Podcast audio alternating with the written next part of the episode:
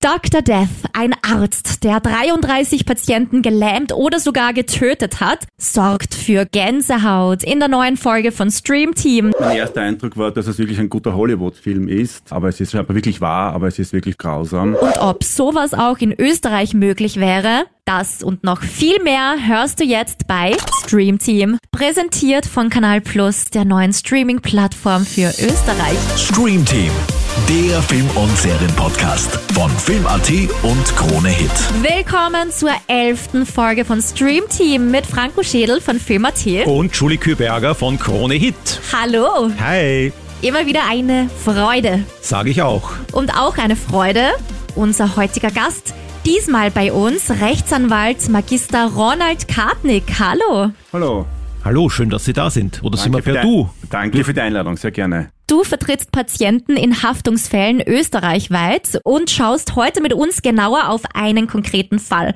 Und zwar den Fall von Christopher Dunch. Auch Dr. Death genannt. Und bevor wir herausfinden, ob so etwas in Österreich auch denkbar wäre oder etwas ähnliches vielleicht sogar schon mal passiert ist, erzählen wir jetzt mal, worum es genau geht.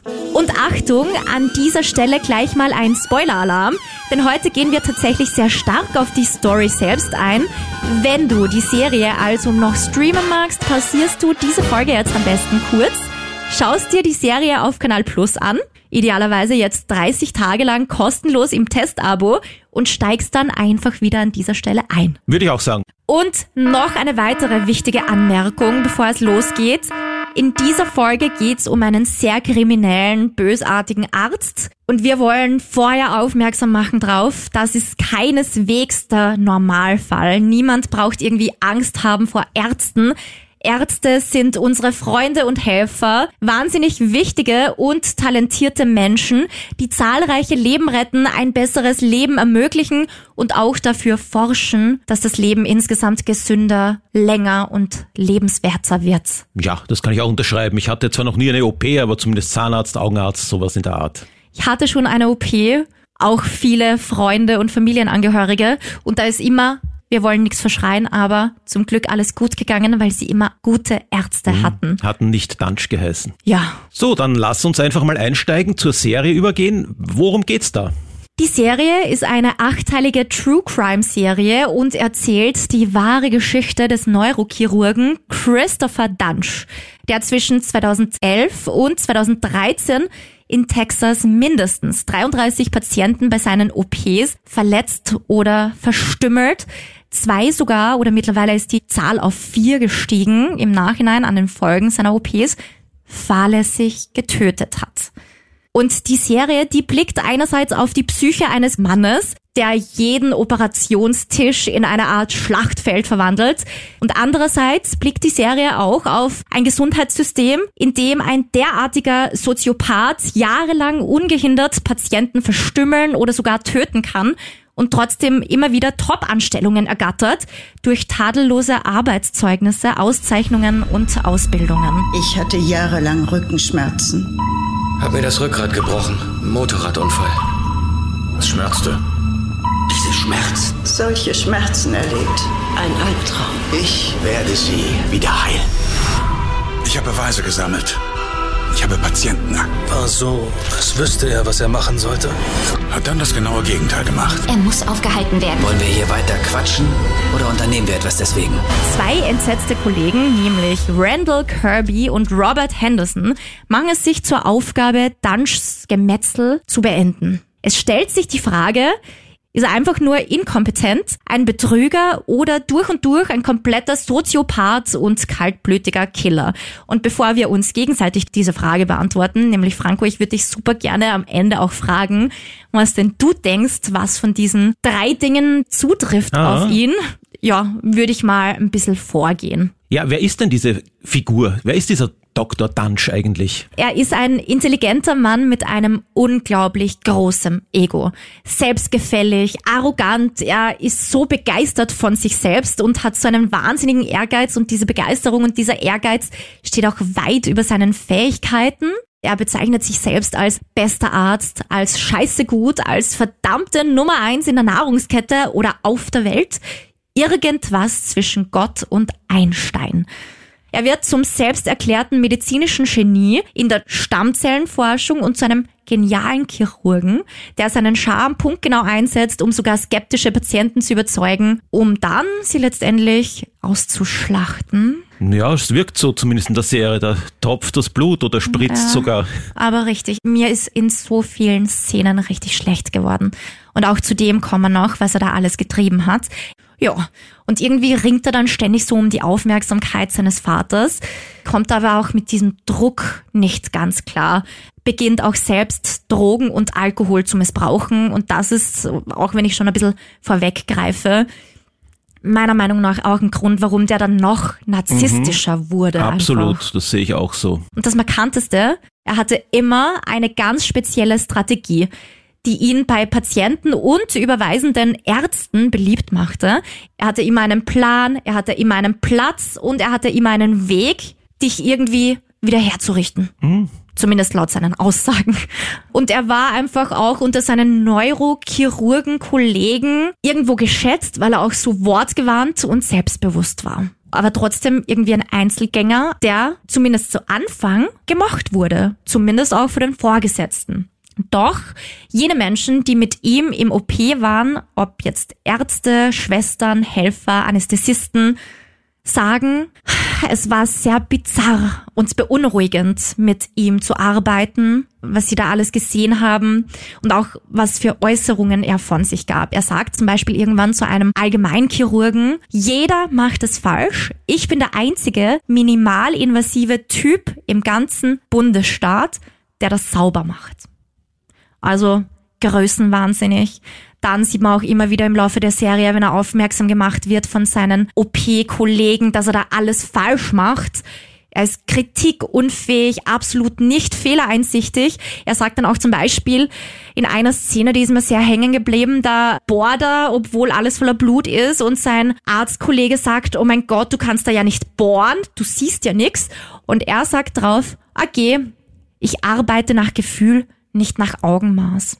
Also auf der einen Seite weckte er Vertrauen bei seinen Patienten durch Freundlichkeit, Fürsorge, Professionalität. Er gab ihnen stets ein gutes Gefühl, sagte ihnen, die OPs seien super schnell, super einfach, sagte den Patienten immer wieder, er sei der Beste. Auch nach missglückten OPs versprach er seinen Patienten immer wieder, ah, in ein paar Tagen geht's dir wieder besser. Die OP, die lief ohne jeglicher Komplikationen. Und auch wenn er von Kollegen oder von Vorgesetzten aufmerksam gemacht wurde auf Fehler, schob er die Schuld immer schön ab auf alle Anästhesisten, Arzthelfer, Allgemeinchirurgen, die mit ihm im OP waren, Assistenzärzte und Co.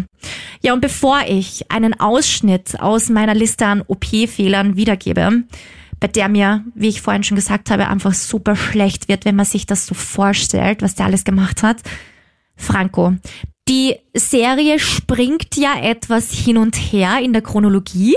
Vielleicht um mal ein besseres Verständnis zu bekommen, was in welcher Reihenfolge passiert ist und wie sich generell dieses Leben und die Karriere von Chris Dunch entwickelt hat. Magst du mal die wichtigsten Eckpunkte zusammenfassen? Ja klar, gern. Also Dunch wurde 1971 geboren, ist in Memphis, Tennessee aufgewachsen, hatte drei Geschwister. Sein Vater war Physiotherapeut, also hier schon ein bisschen die Prägung ins Medizinische. Aber er wollte eigentlich dann etwas ganz anderes werden, ein Football-Profi, hat sich da auch beworben und engagiert, aber es hat nicht gereicht. Und dann hat er sich einfach umentschieden und wollte eine Karriere als Neurochirurg anstreben. Das hat er dann auch geschafft, eine Facharztausbildung an der University of Tennessee und später hat er sich dann extra auf die Behandlung von Wirbelsäulenproblemen spezialisiert.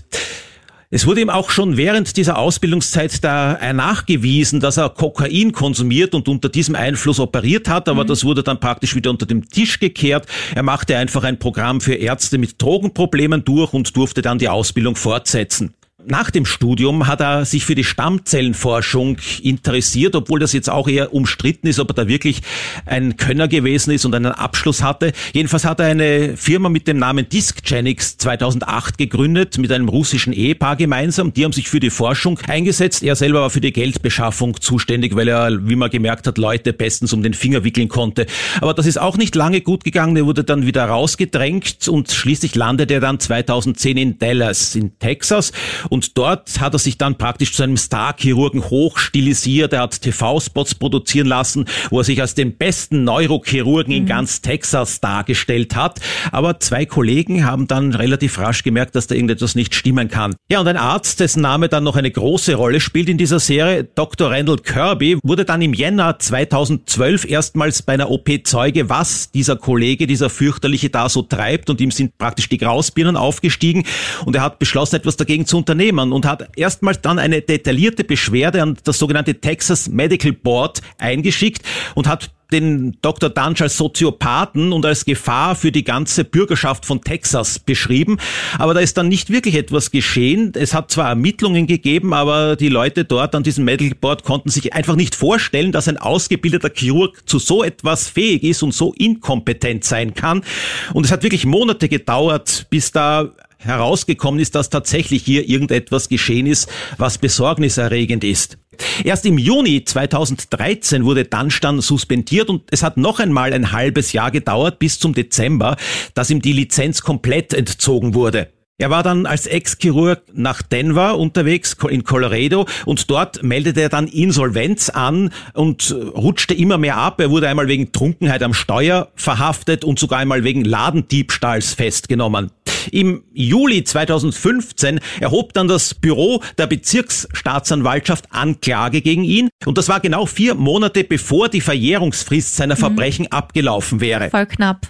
Ziemlich knapp, ja. Aber wieso ist diese Verjährungsfrist so kurz? Das, das kann ich mir auch, ich auch nicht vorstellen. Das ist das so sind arg. vier Jahre Ja. oder nicht einmal vier. Eben. Das ist verrückt, die Aber für jeden- Gesetzgebung dort. Ist das vielleicht nur im Texas oder ich weiß es nicht. Aber für jeden anderen Schmafu dauert's ewig. Eben. Aber da, Und da okay. ein Kunstfehler, da- das läuft nach drei, vier Jahren ab. Merkwürdig. Wahnsinn. Echt Wahnsinn. Aber das habe ich mir öfter gedacht. Gedacht, dass man sich da wirklich fragt, wie das gehen kann. Ja. Dann hat es noch einmal zwei Jahre gedauert, bis dann der Fall endlich vor Gericht gelandet ist, aber allerdings brauchte dann die Jury nur vier Stunden, um zu einem einhelligen Schuldspruch zu kommen und jetzt ist er seit Februar 2017 zu lebenslanger Haft verurteilt und ich glaube, er hat erst 2045 Anspruch, einen Antrag auf Bewährung zu stellen und da wäre er immerhin schon 74 Jahre Ja. alt. Also, zum Glück. Das ist das einzig gute Ergebnis, muss ich sagen. Weil der sollte echt nie wieder ein Skalpell oder irgendwas in die Hand kriegen. Und vor allen Dingen in der Serie wurde das eh öfter bemängelt. Es reicht nicht, den irgendwie zu stoppen und dem irgendwo die Lizenz zu entziehen, sondern man muss diesen Typen einfach wirklich hinter Gitter bringen. Ansonsten findet er irgendwo auf der Welt immer wieder irgendeine Ecke, wo er Menschen operieren kann. Genau, das hatte sogar sein eigener Vater in der Serie gesagt. Genau. Und da hat er ja dieses Beispiel auch gebracht mit den Möbeln, das fand ich so interessant, wo er gesagt hat, Junge, früher schon habe ich immer gesagt, du sollst die Möbel in Ruhe lassen und du hast Mhm. Hat er einfach n- nicht aufgehört. Hat er nicht schaffen können, Genau. sich da zurückzuhalten. Und das ist irgendwie auch schon so deskriptiv eigentlich für seinen Charakter. Je mehr alle Leute ihm gesagt haben, im OP zum Beispiel oder Kollegen nach der OP oder Vorgesetzte, nachdem sie irgendwann endlich mal gecheckt haben, dass das absolut nicht in Ordnung ist, was der da macht, hat er immer behauptet, na und ich mache weiter und ich gehe ins nächste Krankenhaus und ich mache da wieder, weil ich bin der Beste und Ja, alle anderen natürlich. sind so schlecht und ich bin so gut. Er kriegt noch den Nobelpreis wahrscheinlich. Ja, das denkt er jetzt wahrscheinlich noch. Er hat ja auch in unzählige Foren geschrieben, dass das alles eine böse Verschwörung gegen ihn ist und dass es überhaupt nicht stimmt alles und ja, also wie man so überzeugt sein kann. Ja, hat sich als Mischung zwischen Gott, Einstein und Antichrist bezeichnet in einem dieser genau, Schreiben. in einem Brief, wo er auch dann zugegeben hat am Ende, so ich bin ein fucking Mörder. Dumm gelaufen, weil Das das, wurde ja dann man- vor Gericht verwendet gegen ihn. Ja, nur das hätte man, dieser Brief stammt aus Dezember 2011. 2011 hat das alles ja begonnen erst. Ja. Hätte man diesen Brief nach dem ersten Fall schon veröffentlicht, da hätte so viel Leid ja abgewandt werden können. Ja, aber wo hätte man den veröffentlichen sollen? Bei der Ärztekammer. Hm. Es gab ja relativ bald schon das erste Todesopfer Verstümmelungen gab es schon viele, aber spätestens beim ersten Todesopfer hätte man doch irgendwie diesen Brief zur Ärztekammer schicken müssen. Es war ja eine dreiseitige E-Mail eigentlich. Ja, der ging an seine Mitarbeiterin und auch zeitweise Geliebte, die Kimberly Genau. Morgan. Und die war ja gleichzeitig seine OP-Helferin, hat so viel gesehen über die Zeit hinweg. Irgendwann hat sie auch Panik gekriegt, wollte auch nicht mehr mitmachen. Meiner Meinung nach viel zu spät. Das kann ich bis heute nicht verstehen. Ja, Also eigentlich würde sie auch angeklagt gehören. klar. Also in dem Brief steht, jeder, der mir nahe steht, denkt, dass ich wahrscheinlich etwas zwischen Gott, Einstein und dem Teufel bin. Denn wie kann ich alles tun, was ich will und jede Disziplingrenze überschreiten, als wäre es ein Spielplatz und niemals verlieren? Ist es nicht arg? Ich nehme mal an, er war da zugekokst, wie er das geschrieben hat. Hört sich so Das an. war ja auch die Rechtfertigung eigentlich dieser Kimberly Morgan. Die hat ausgesagt, nee, als ich diesen Brief gekriegt habe, dachte ich nicht, dass das irgendwie ernst gemeint ist, weil der hat ja eh immer gekokst und Alkohol getrunken. Und ich dachte, das ist wieder so ein Wahn, den er hat, wenn er Drogen konsumiert hat. Ja, es klingt ja auch so, der Ausbruch von Größenwahn. Ja, aber am Schluss schreibt er halt dann noch, ich bin bereit, die Liebe und Freundlichkeit und Güte und Geduld, die ich mit allen anderen vermische, dass ich bin, zu verlassen und ein kaltblütiger Killer zu werden. Und das bestätigt ja eigentlich schon, dass das alles Absicht war. Ja. Ja, was alles? Was meinst du damit? Jetzt wirst du sicher zu deiner Liste übergehen, die Ja. du schon angekündigt hast. Ja, und diese Liste ist nix für schwache Nerven. Also wer da irgendwie ein Problem hat, so Schmerzempfindlichkeit schon alleine übers Hören, der springt jetzt besser ein, zwei Minuten nach vorne. Und zwar ein Auszug aus den Fehlern seiner OPs. Und dazu möchte ich aber anmerken, ich zähle jetzt lauter einzelne Fehler auf, aber er hat bei den ganzen Patienten stets mehrere dieser Fehler in Kombination begangen. Er verwendete falsche chirurgische Instrumente.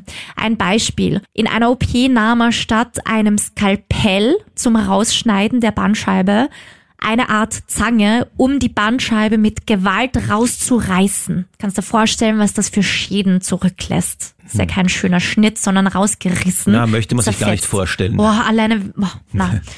Er operierte an falschen Stellen oder Körperteilen. Er setzte zu lange Schrauben ein, die dann in Gewebe in den Rücken stachen.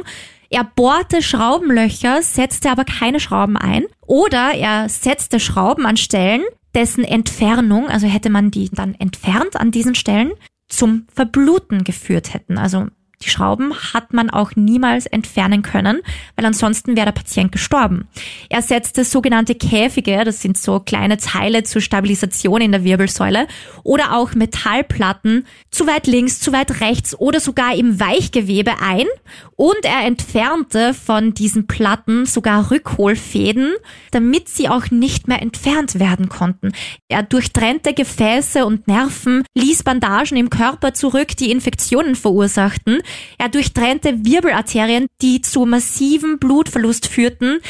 Bei einer Frau sogar zu einem tödlichen Schlaganfall. Er amputierte Nervenwurzeln. Er entfernte Wirbeln oder große Teile von Nerven, zum Beispiel Oberschenkelnerven, oder große Teile von Muskeln oder Muskelgewebe. Er durchschnitt Gelenkbänder, er durchbohrte das Rückenmark von Patienten, er zertrümmerte Wirbel, ließ Knochenfragmente im Körper zurück, durchtrennte mehrmals die Hauptschlagader in der Wirbelsäule. Das fand ich auch so krass. Durchtrennte oder verletzte Stimmbänder, Stimmt. Speiseröhren, Luftröhren oder, das, ich meine, wie kann man das erklären? Er verband, also er beschädigte Speiseröhre und Luftröhre und nähte die dann zusammen.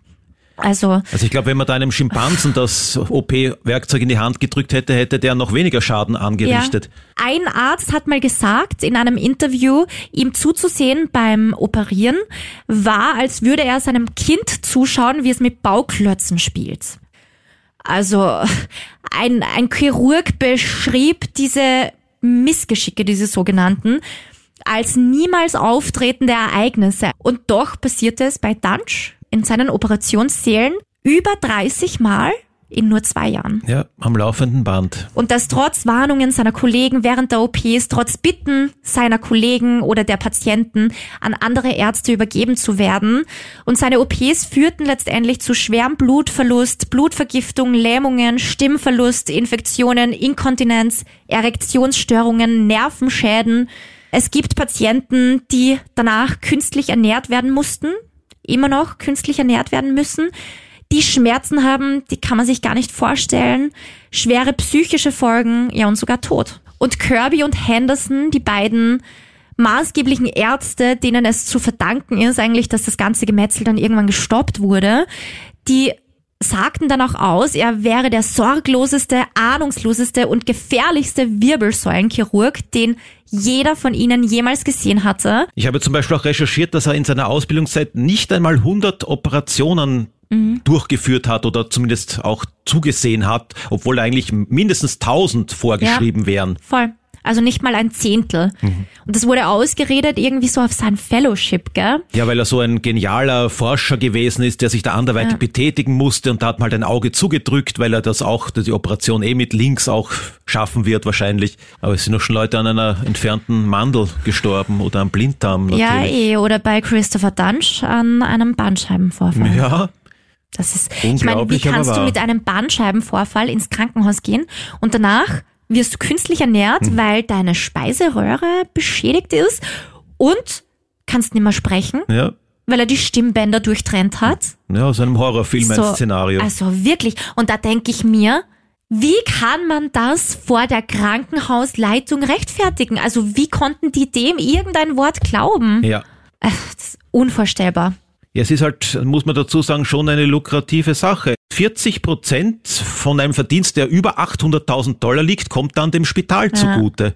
Also es geht um Geld und Ansehen auch, weil kein Krankenhaus möchte natürlich mit so einem Skandal in Berührung kommen.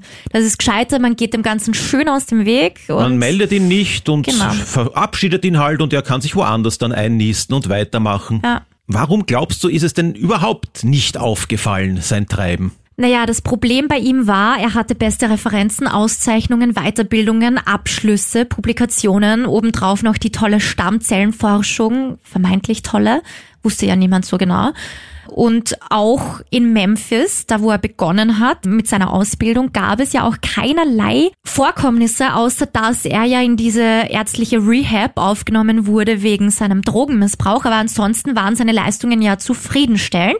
Heißt auch alle Arbeitszeugnisse oder alle Ausbildungszeugnisse und Formulare wurden zufriedenstellend ausgestellt. Jetzt hatte der natürlich einen guten Lebenslauf, eh klar. Was dazu kommt, ist noch, er hatte auch gute Arbeitszeugnisse. Interessanterweise, weil auch zum Beispiel das Baylor Plano, wo er eine Vielzahl an Verstümmelungen betrieben hat, weil der da gute Arbeitszeugnisse gekriegt hat, in denen stand zum Beispiel halt sehr oberflächlich drin, ja, der Herr Dr. Dansch, der wurde nie suspendiert und es gab demnach keine Probleme. Ja, in Texas ist das Gesetz, wenn ein Arzt mehr als 30 Tage suspendiert war, musste ihn melden, alles darunter nicht. Christopher Dunsch war 21 Tage suspendiert. Herrlich. Somit mussten sie ihn nicht melden. Ich meine, das ist ja auch wahnwitzig. Fällt er genau ist drei Wochen suspendiert, weil er die Leute da verstümmelt ja. oder tötet und dann, oh na, müssen wir nicht melden, sind ja nur 21 Tage. Dann war er natürlich unglaublich manipulierend. Er behauptete ja immer, es gab keine Komplikationen. Er war irgendwie ein Meister im Abschieben der Schuld auf andere. Ja, alle um ihn herum waren schuld. Ja. Die Angestellten oder auch die Patienten hat er dann zur Sau gemacht, zur Schnecke gemacht. Die ja. waren dann auch inkompetent und haben sich falsch verhalten vielleicht. Und sein typischer Satz so, ja, das war eine allergische Reaktion während der OP. Okay. Dann natürlich auch die Hierarchien, glaube ich, sind gerade auch in Amerika ein großes Problem. Die wirklichen Entscheidungsträger sind während der OPs nicht anwesend, eh klar die sehen das nicht mit eigenen Augen, hören das nicht mit den eigenen Ohren. Das Krankenhauspersonal wird oft nicht wahrgenommen oder ernst genommen. Die Krankenhäuser dort sind auch riesengroß. Wer weiß, wie oft dieses Personal gewechselt wurde und wie oft die Leute da wirklich laufend ja. dabei waren, außer eben die Kimberly, die das, wie gesagt, melden hätte müssen. Die hat sich krass mitschuldig gemacht, auf die jeden Fall. Die hat sich wirklich, also, ja, wie gesagt, also das kann ich bis jetzt nicht verstehen. Und das Texas Medical Board, die Überwachungsinstanz für ärztliche Zulassungen, die weigerten sich, ohne Beweise einzuschreiten. Dann natürlich wurde das auch immer wieder abgetan, auch von Vorgesetzten mit Aussagen wie, oh, Fehler passieren jedem Chirurgen oder jeder hat mal einen schlechten Tag oder eine schlechte Woche oder, ach, ja, ein Missgeschick. Hm, okay. Dann natürlich auch noch die Grenzen der Krankenhauswände, also dieser Informationsaustausch. Gerade auch wenn man gewisse Dinge nicht melden muss, ist dann einfach auch nicht vorhanden, weil die das anscheinend einfach nicht freiwillig tun. Wahrscheinlich auch aus Angst vor ihrem Ruf. Anzunehmen. Und ein maßgebliches Problem auch in Texas ist, bis 2003 waren Patienten in Texas durch eine Reihe von Gesetzen vor ärztlichen Kunstfehlern geschützt. Doch danach, irgendwann im Laufe der Zeit, wurde das nach und nach umgekehrt. Heißt, die Ärzte hatten einen besseren Schutz als die Patienten. Das ist das sogenannte texanische Deliktsreformsgesetz. Das heißt, Wiedergutmachungen wegen ärztlicher Kunstfehler waren gedeckelt bei 250.000 Dollar und um eine Klinik zu verklagen, musste der Patient nachweisen, dass das Krankenhaus mit Vorsatz heißt wirklich absichtlich böswillig gehandelt hat. Ja, und ich nehme mal an, das wird nicht so oft passiert sein, dass dieser Nachweis gelungen ist oder vielleicht überhaupt niemals. Ja, vor allen Dingen ist das einfach unglaublich schwierig zu beweisen, dass das bösartig, mhm. böswillig, absichtlich Klar. gemacht wurde. Da wird den Geschädigten der schwarze Peter zugeschoben. Ja. Und wie du sagst, dann natürlich Geld und Ruhm des Krankenhauses, wie wir schon besprochen haben. Und auch, er war so ein Psychopath, der musste ja auch irgendwann zu einem Psychologen, um ein Gutachten machen zu lassen, ob er wieder operieren darf oder nicht, ob er eine Zulassung haben darf oder nicht. Und selbst diesen Psychiater hat er ausgetrickst. Aber ich habe mal gelesen, die richtigen Psychopathen, die schaffen das auch, einen Psychologen auszutricksen, mhm. weil sie eben so Psychopathen ja. sind. Ne? Ja. ja. Und auch temporäre Ärzte müssen in Amerika damals zumindest nicht gemeldet werden. Das heißt, wenn du nur auf Zeit angestellt bist hm. in einem Krankenhaus, muss die Krankenhausleitung dich nicht melden, hm. wenn du irgendeinen Schatz baust. Bleibt da unterm Radar. Ich meine, es wurden zweimal Peer Reviews eingeleitet. Also Peer Reviews ist so eine Jury sozusagen, die dann Nachforschungen anstellt am Krankenhaus, warum gewisse Fehler passiert sind. Und er kam da zweimal einfach wieder raus. Hm. Und er durfte während dieser Reviews auch weiterhin operieren. Und eine Sache fand ich noch recht arg. Also man sieht, wie viele Dinge da zusammenkommen, warum der das so geschafft hat. Aber ja. es ist eigentlich traurig, dass das Gesundheitssystem auch so funktioniert.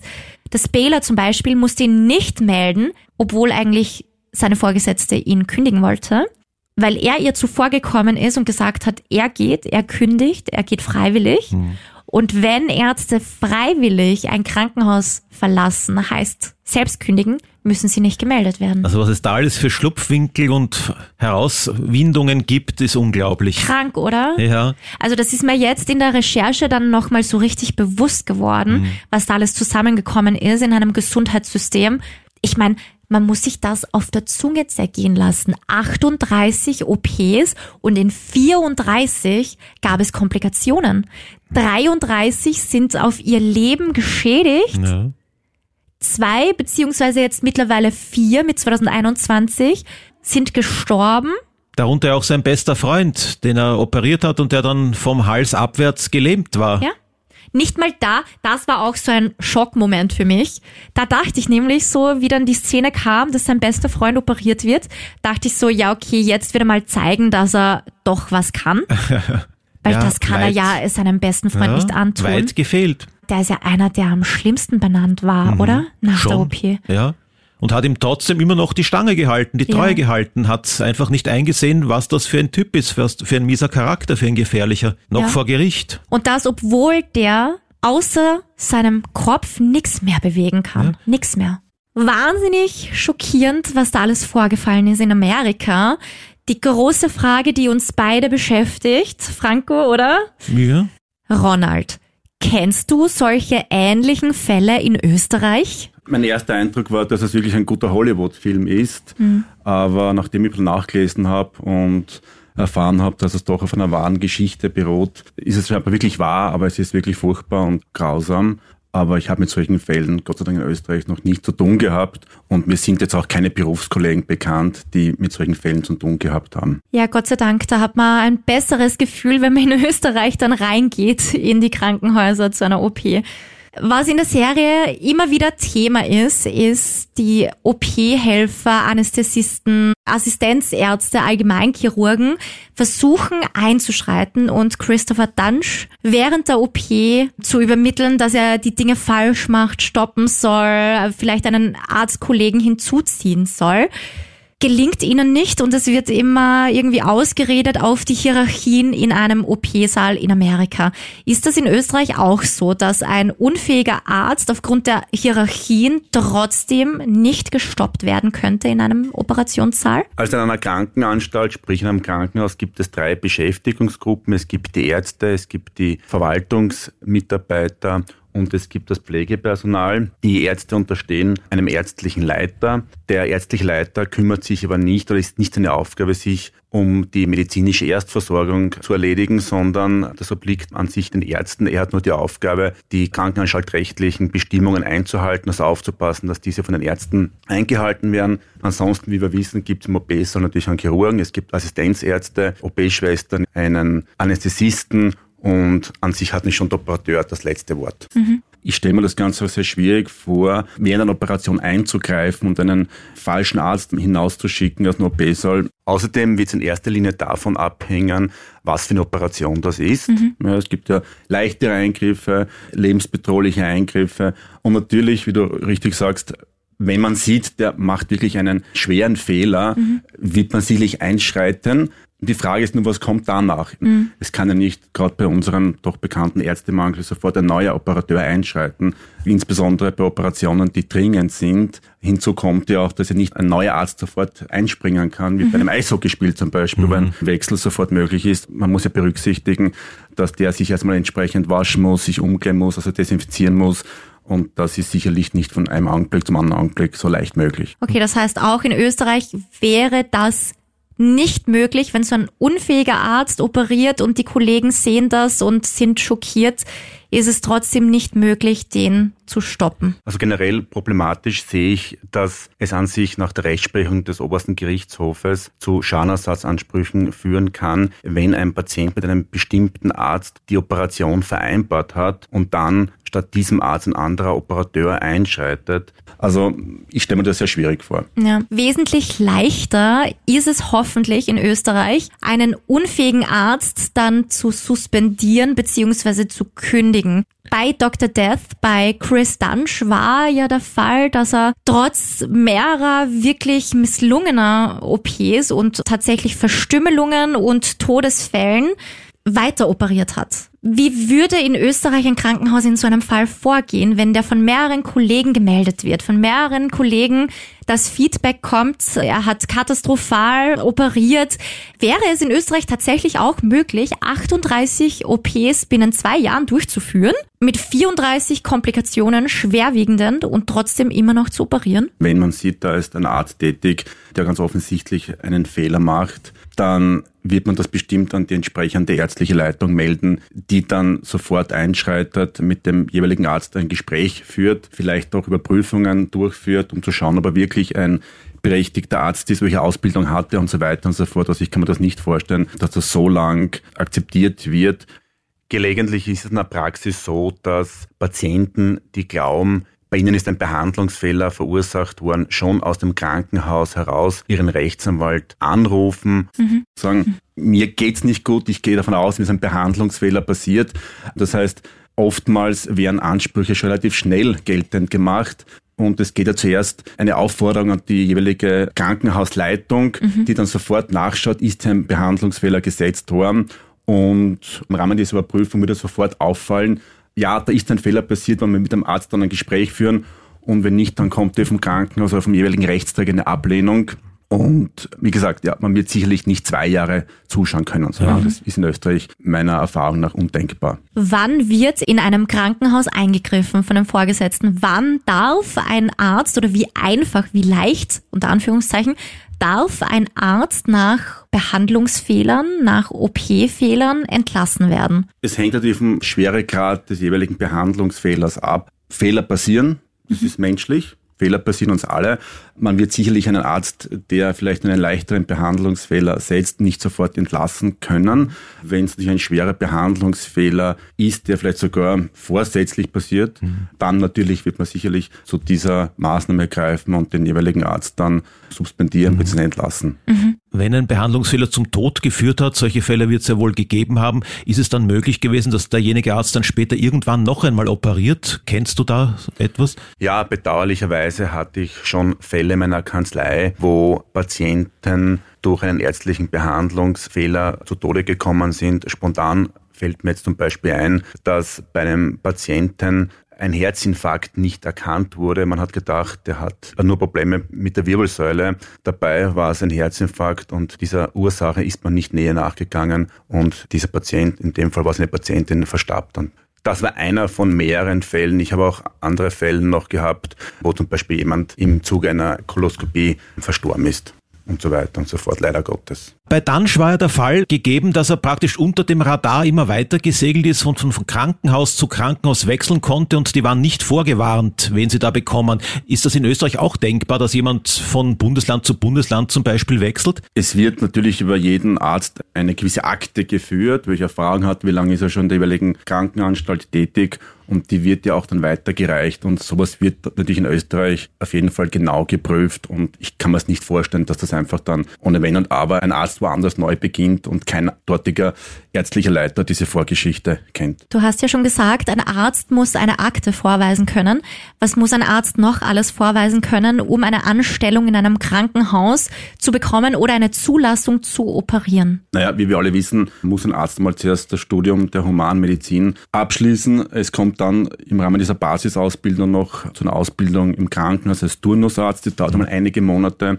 Und je nachdem, für welchen weiteren beruflichen Weg sich der Arzt dann entscheidet, sei es als Allgemeinmediziner oder als Facharzt, kann dann die Ausbildung entsprechend noch länger sein, insbesondere wenn er noch einen speziellen Weg einschlägt, zum Beispiel als plastischer Chirurg. Abgesehen davon natürlich muss er auch meines Wissens eine Strafregisterauskunft vorlegen. Mhm. Also ohne Vorstrafen. Er muss auch Deutschkenntnisse natürlich aufweisen können. Und außerdem müssen Sie auch Ihre gesundheitliche Eignung zur Ausübung des Arztberufes nachweisen können. Also es gibt schon Voraussetzungen, bevor man einen Arzt anstellt, beziehungsweise bevor er in die Ärzteliste bei der Ärztekammer eingetragen wird. Aber werden auch zum Beispiel Arbeitszeugnisse oder Nachweise von vorherigen Krankenhäusern oder Anstellungen einverlangt? Meines Wissens schon. Ich gehe davon aber aus, dass jedes Krankenhaus schon Interesse hat, dass die Qualität stimmt. Es gibt auch bei vielen Krankenhäusern derartige Einrichtungen, die für die Qualität und fürs Risikomanagement zuständig sind und die haben auch Interesse daran, insbesondere Privatkrankenhäuser, dass natürlich die medizinische Behandlung auch wirklich gut ist. Mhm. Mhm. Ich kenne ja auch diverse Inserate, speziell von Privatkrankenhäusern, wo immer wieder die Anforderungen genannt werden und da schon drinnen steht eine gewisse Berufserfahrung und so weiter und so fort. Also insofern gehe ich schon davon aus, dass man Dienstzeugnisse vorzeigen wird müssen. Ab wann muss ein Krankenhaus in Österreich bestimmte Vorkommnisse von Ärzten von OPs melden? Und wenn, wo? Wenn ein Krankenhaus erfährt, hier ist ein Fehler passiert, also ich denke zum Beispiel, ein, ein Nichtarzt behandelt, wird man das natürlich umgehend der Polizei bzw. der Staatsanwaltschaft melden, weil hier natürlich der Straftatbestand der Kurpfuscherei unter mhm. anderem erfüllt sein könnte, insbesondere wenn halt der Patient eine Körperverletzung erlitten hat, dann sind noch weitere Delikte erfüllt, insbesondere die Körperverletzung und so weiter und so fort.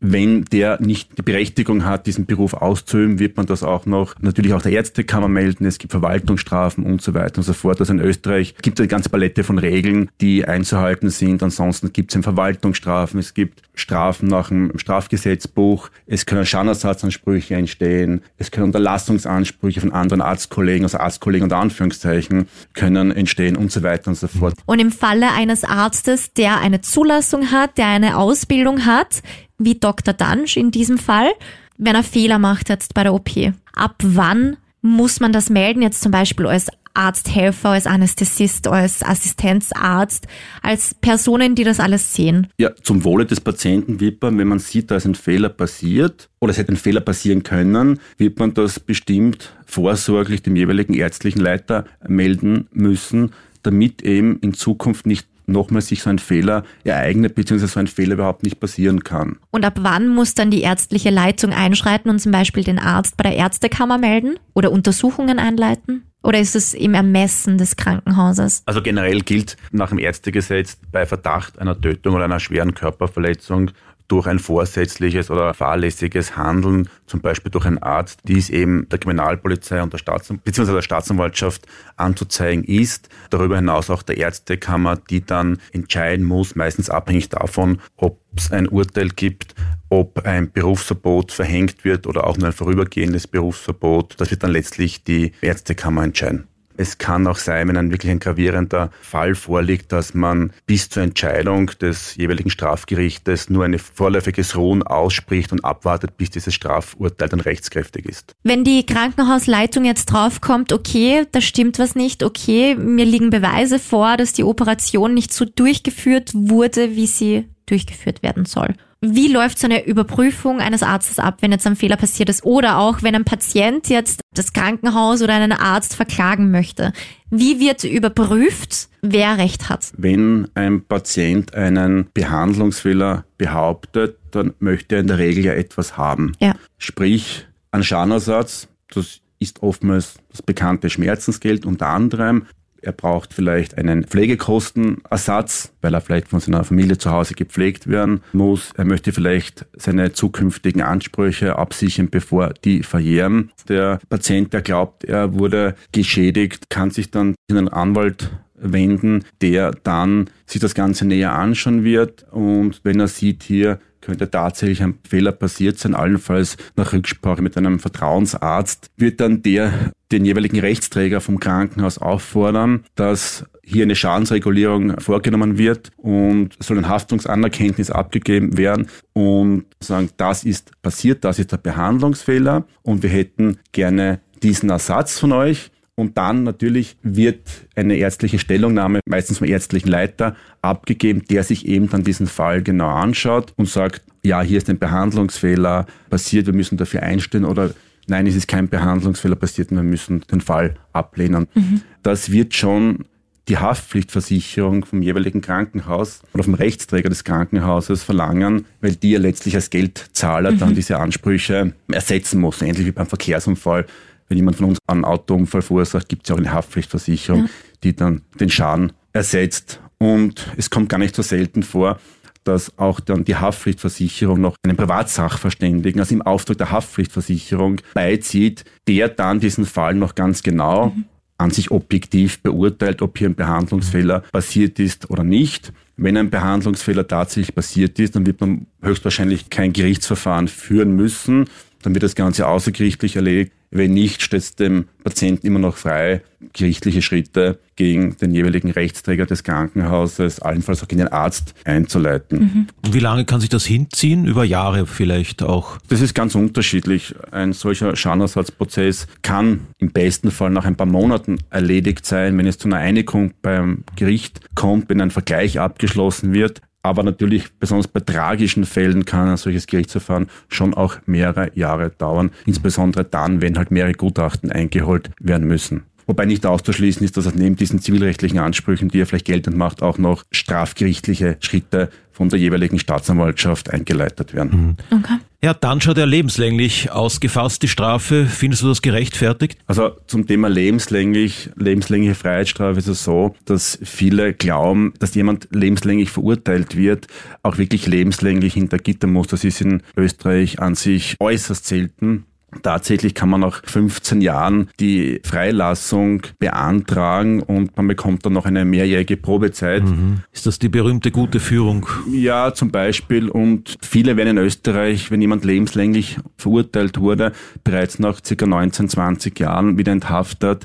Also wirklich lebenslänglich gibt's so in Österreich nicht, wobei überhaupt die Diskussion schon seit längerem gibt, ob überhaupt lebenslängliche Freiheitsstrafen nicht aus dem Strafgesetzbuch gestrichen werden sollten. Mhm. Was sind denn so die spektakulärsten Fälle aus Österreich in Verbindung mit Ärzten, die du kennst? Also Fälle mit Kurpfuscherei hatte ich Gott sei Dank in meiner Kanzlei noch nicht, aber ich kenne solche Fälle natürlich aus den nationalen und internationalen Medien, zum Teil auch von Berufskollegen, wo Nichtärzte wirklich sehr professionell ihr Vorgehen schon geplant haben. Die haben ihr Ärzteschild am Haus aufgebracht. Die haben alle möglichen Urkunden gefälscht, die haben teilweise auch das ärztliche Equipment angeschafft und haben sich wirklich so ausgegeben, als wären sie professionelle Ärzte und die Patienten natürlich merken keinen Unterschied. Mhm. Lassen sich dann untersuchen, im schlimmsten Fall sogar behandeln. Das war auch in der Vergangenheit erst kürzlich jetzt wieder mit zahlreichen Impfungen, dass Patienten von Nichtärzten geimpft wurden. Kommt sehr, sehr häufig im Schönheitsbereich vor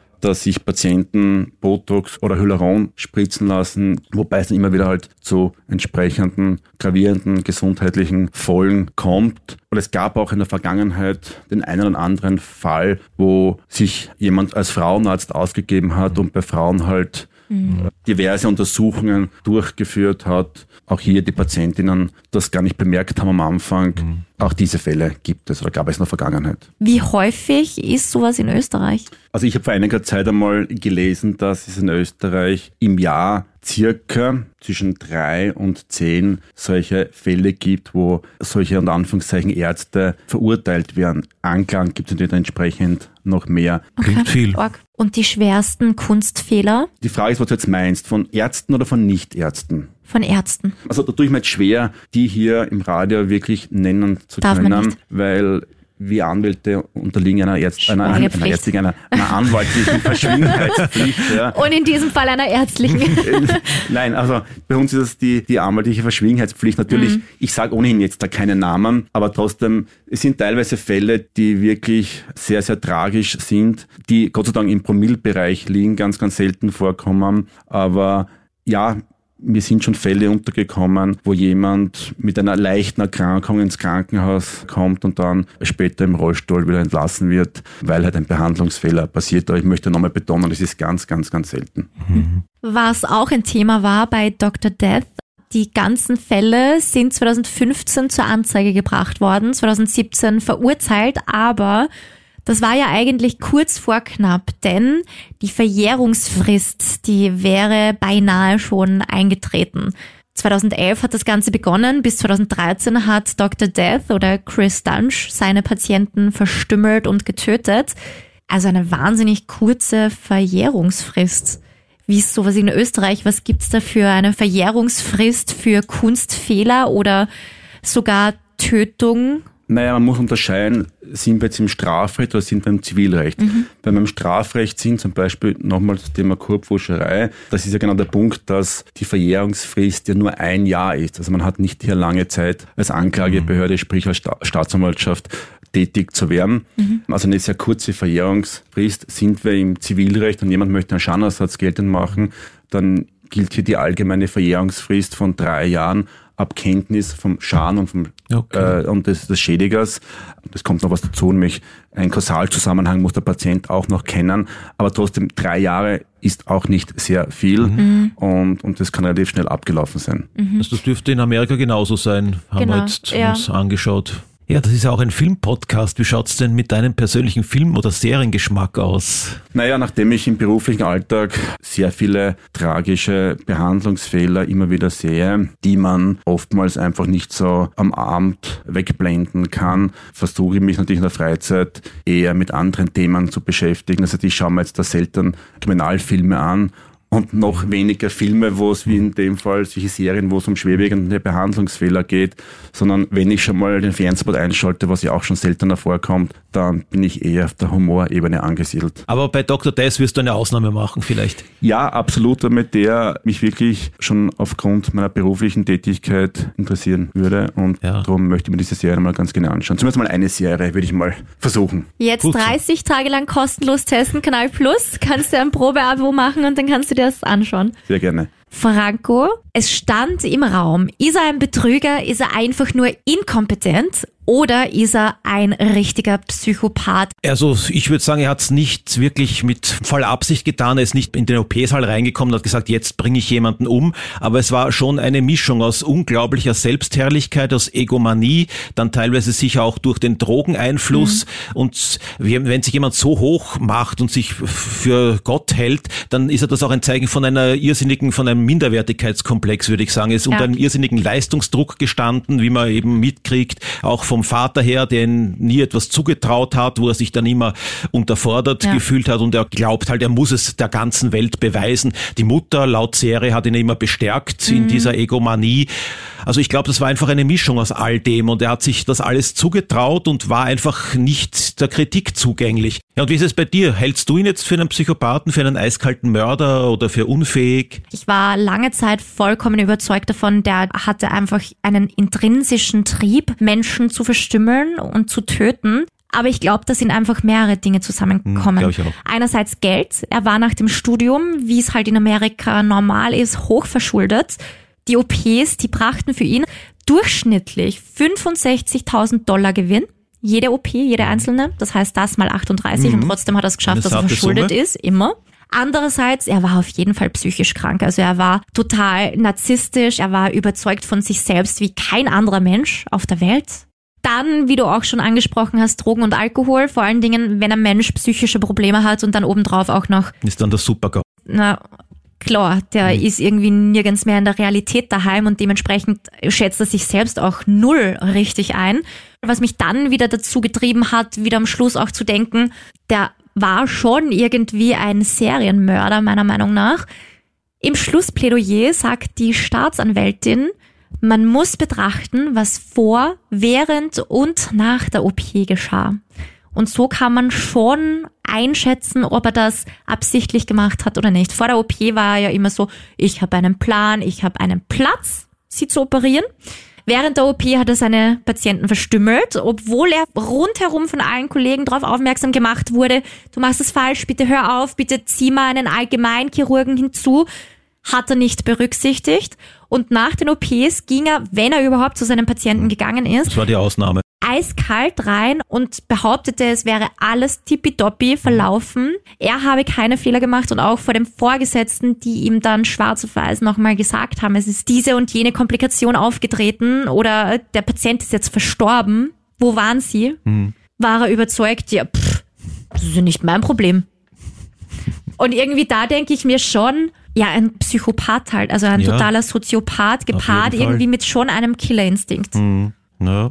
Aber gut, wir werden es nie wissen. Denn auch in der Serie kommt das natürlich nicht raus, weil das auch in der Realität nie wirklich beantwortet wurde. Ja. Und damit, Franco, was sagst du zur Serie insgesamt? Also ein bisschen zwiespältig auch. Die ersten drei, vier Folgen haben mich voll reingezogen und abgeholt und da war ich voll auf begeistert, aber dann so in dem letzten Drittel, in der letzten Hälfte lässt es ein bisschen nach. Ich finde auch, sie hätte um zwei, drei Folgen kürzer sein können und auch die Erzählweise ist etwas anstrengend, weil es wirklich nicht chronologisch ist, sondern hin und her gesprungen. Da ist man einmal im Jahr 2017, dann heißt es wieder vielleicht Juli 2013, dann die nächste Szene vier Monate später, da muss Ja. man noch nachrechnen, was und dann bist wieder in der Gegenwart. Also es ist so abgehackt erzählt, dass man oft gar nicht richtig durchblickt und auch die vielen Patienten kann man dann gar nicht mehr auseinanderhalten. Ja, also man kommt stimmt. etwas durcheinander.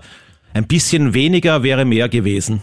Ja. Also ich stimme dir da zu 100% zu. Ich konnte dem Ganzen chronologisch nicht mehr richtig folgen. Wie du sagst, man verwechselt Patienten dann irgendwann ab einem gewissen Grad, weil man sich denkt, so, wer ist jetzt der, der gestorben ist? Und wer ist jetzt der, wo er die Stimmbänder durchtrennt hat und, und, und. Also ich finde, es wäre auch nicht notwendig gewesen, um die Serie spannend zu machen. Hätte man das chronologisch erzählt, wäre es verständlicher gewesen und wahrscheinlich auch ein bisschen packender. Gut, aber ich denke mal halt, wenn sie es chronologisch erzählt hätten, dann wären die beiden Stars, die beiden anderen Ärzte, die von Alec Baldwin und Christian Slater gespielt werden, relativ spät erst ins Spiel gekommen. Das wollten sie halt auch vermeiden. Ja. Das sind- sind halt die beiden Aufhänger, die großen Stars, die sie einfach von der ersten Folge ab dabei haben wollten und darum immer diese Zeitsprünge. Ich find's aber auch cool, wenn es nicht so viel ist wie da. Also ich hätte es zum Beispiel cool gefunden, wenn man irgendwo eingestiegen wäre, zum Beispiel jetzt, Kirby und Henderson entdecken, was da passiert. Könnte man Und dann machen. Rückblende, er Ja. beginnt Arzt zu werden und dann irgendwann zwischendrin verstreut. Mhm. So, okay, Kirby und Henderson sind wieder am Weg zur Anklage. Ja. Und man schaut auch zurück in Kindheit und Studienzeiten. Aber bei den Patienten und bei den Fällen hätten sie irgendwo chronologisch bleiben sollen. Ja. Teilweise wurde das ja auch wiederholt. Also teilweise war ein Patient dann Stimmt. drei, viermal zu Ja. sehen. Es ist irgendwann ein Punkt erreicht, wo man sagt, okay, jetzt habe ich den Eindruck, jetzt kommt einfach nichts mehr Neues. Ja. Ich weiß eh schon alles und jetzt wird aber trotzdem, sind noch immer drei oder vier Folgen Genau. vor mir. Aber auch noch zu dem Positiven, es war spannend. Ich kannte diesen Fall vorher nicht. Ich auch nicht. Und ich fand einfach die Besetzung mega. Ja, die war großartig. Und ich bin auch ein Riesenfan von Henderson und Kirby. Mhm. Die haben so mein Herz gewonnen und ich habe immer so mitgefiebert. Es ist so ein witziges Jetzt schafft Gespann. Jetzt schafft sie es, jetzt schafft Ja, genau. Der Henderson, der von Baldwin gespielt wird, das ist so der Aufrechte und der eher keinen Humor versteht Ja. und der alles ernst nimmt und der andere ist dann das völlige Gegenteil, der Kirby, der von Christian Slater verkörpert wird. Das ist halt so, der immer das Herz auf der Zunge trägt und Ja. immer ins Fettnäpfchen tritt. Also wie viele Sterne würdest du geben? Na, sagen wir drei. Drei von fünf? Ja. Ah, vielleicht dreieinhalb, wenn ich großzügig bin. Drei fände ich jetzt schon ein bisschen zu, Ja. zu hart Dann bewertet. einigen wir uns auf dreieinhalb. Aber ist ja deine Meinung, du Ja. darfst dir deine eigene Meinung haben. Ja, vielleicht kann ich dich überzeugen, dass wir, dass wir bei dreieinhalb uns einpendeln. Ja, dreieinhalb, ja. Ja, es ist schwierig, weil für vier sind wir schon wieder zu viele Zeitsprünge. Ja, vier, dreieinhalb, vier. Hm. Dreieinhalb, vier. Es war eigentlich eine gute Serie. Ich liebe auch True Crime und ich finde, an und für sich haben sie es schon gut hinbekommen, aber halt, ja, es gibt andere True Crime Serien, die besser sind. Ich bin halt wahnsinnig fasziniert von solchen Fällen, wie man wahrscheinlich auch gesehen hat, aufgrund der Fakten, die ich Recherche. alle rausgehauen habe. Aber ja, wenn es ein guter Fall ist, leicht zu begeistern. ja. Und damit sind wir auch schon wieder am Ende unserer elften Folge von Stream Team. Heute präsentiert von Kanal Plus, der neuen Streaming-Plattform für Österreich mit Premium Entertainment und europäischem Fokus. Und wie schon gesagt, da kannst du unter anderem Dr. Death streamen am TV, Handy, Tablet, Laptop und jetzt im Super Special Angebot 30 Tage lang kostenlos testen, zahlt sich auf jeden Fall aus. Alleine schon für Dr. Death. Und auch danach noch absolut leistbar um 8,99 Euro pro Monat.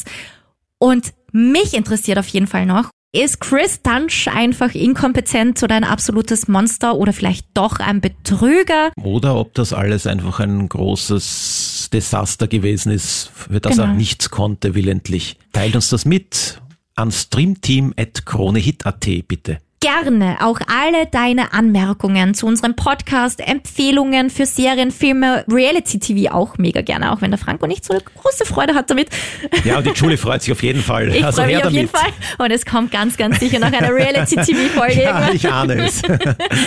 Ja, auch Tipps, Wünsche, Feedbacks, alles an die von Franco genannte Adresse. In zwei Wochen gibt's uns wieder mit einer neuen Folge. Wir freuen uns sehr, wenn du wieder dabei bist und wenn du unseren Stream Team Podcast bewertest und abonnierst. Danke schon mal. Ja, vielen Dank. Und auch dir, lieber Ronald, danke, dass du heute mit dabei warst. Ja, vielen Dank für diese sachkundigen Ausführungen. Sehr gerne, danke für die Einladung. Magst du vielleicht noch ganz kurz verraten, wie und wo man dich finden kann, wenn man zum Beispiel deine Hilfe braucht? Also man findet mich virtuell im Internet natürlich unter www.rechtsanwalt-kartnig.at. Man findet mich aber auch unter anderem in Wien, neben der Oper in Wien, am Kärntner Ring 5 bis 7 oder auch in Graz als gebürtiger Steirer. Halte daher auch Besprechungen in meinem Büro in Graz in der Brückenkopfgasse 1 ab. Gut zu wissen. Und damit Dankeschön und Tschüss. Ciao. Stream Team, der Film- und Serienpodcast von Film.at und Krone Hit.